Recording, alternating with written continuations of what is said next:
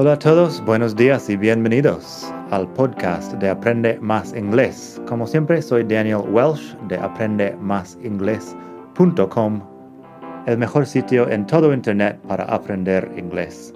Este podcast te ayudará a hablar inglés como un nativo. Vamos allá.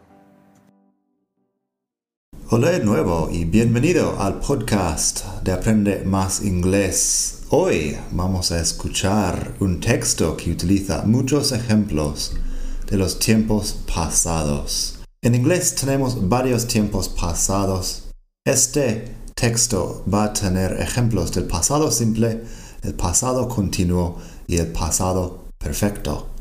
¿Cómo diferenciarlos? Pues el pasado simple utiliza el verbo con ed o un verbo irregular. Seguramente has visto alguna lista de verbos irregulares en pasado, el pasado continuo utiliza was o were más el gerundio.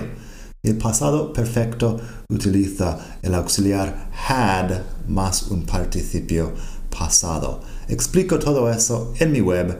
Puedes pasarte por aprendemasingles.com barra 9, el número 9. Este es el capítulo 9 del podcast, por eso. Así que el texto en inglés con pasado simple, pasado continuo y pasado perfecto. Aquí el texto. Susan had a party last week. She had invited all her friends to her house.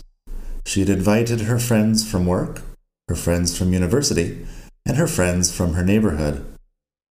The guests started arriving at around seven o'clock for dinner.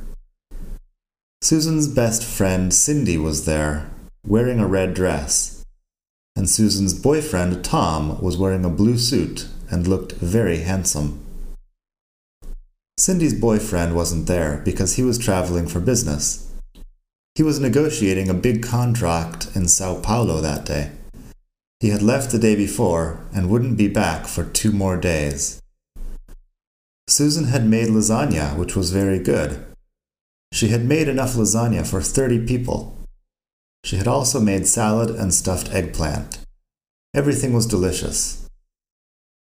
Her friends brought wine to the party. Everybody talked and drank wine and had a good time.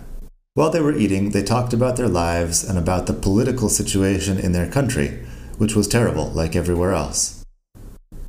Susan hadn't made anything for dessert, so they ate chocolate ice cream, which was delicious. Around 11 o'clock, everyone left, except Cindy, who stayed to help Susan clean up. Some people caught taxis home, and some people took the subway. Other people walked. After Susan and Cindy had finished cleaning up, they sat on the sofa and had another glass of wine and relaxed. It had been a good night, and they were both very tired. Y eso, Son muchos ejemplos de los tiempos pasados en inglés. Como siempre, puedes pasarte por mi web para mucho más. Aprende más inglés.com barra 9, el número 9, y así puedes leer el texto y ver enlaces a donde explico en más detalle cómo usar estos tiempos, cómo diferenciar los varios tiempos pasados. Nada más por hoy. Hasta la próxima. Bye. Gracias por escuchar. Como siempre puedes pasar por mi web aprendemasingles.com. Para mucho más tengo vocabulario, expresiones para hablar, phrasal verbs, gramática, pronunciación y mucho más en la web.